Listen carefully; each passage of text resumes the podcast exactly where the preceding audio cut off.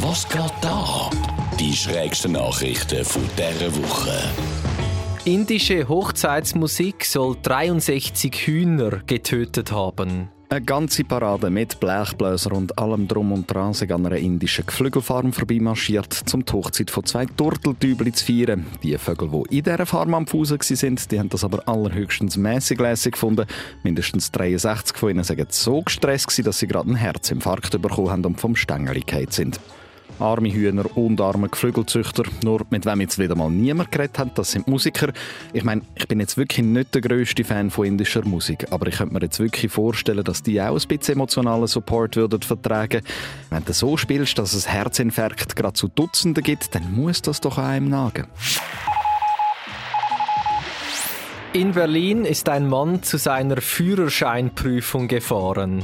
Ja, irgendwo muss man halt Erfahrungen sammeln beim Fahren.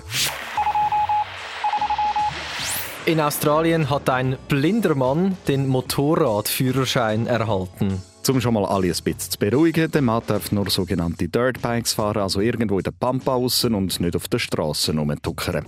Er hat dann immer einen Begleiter auf einem zweiten Töff hinter sich bei ihm, wo ihm über ein Headset zeigt, wo er muss durchfahren muss. So kann er bis jetzt einfache Kurven machen und ganz gemächlich geradeaus fahren. Aber über kurz oder lang will er also besser werden und auch komplizierter können fahren und vielleicht sogar irgendwann mal einen Sprung wagen.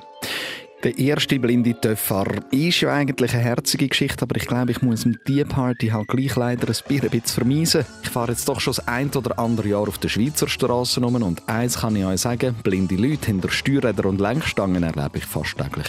Was geht da? Die schrägsten News aus aller Welt. Jetzt auch online auf radio24.ch.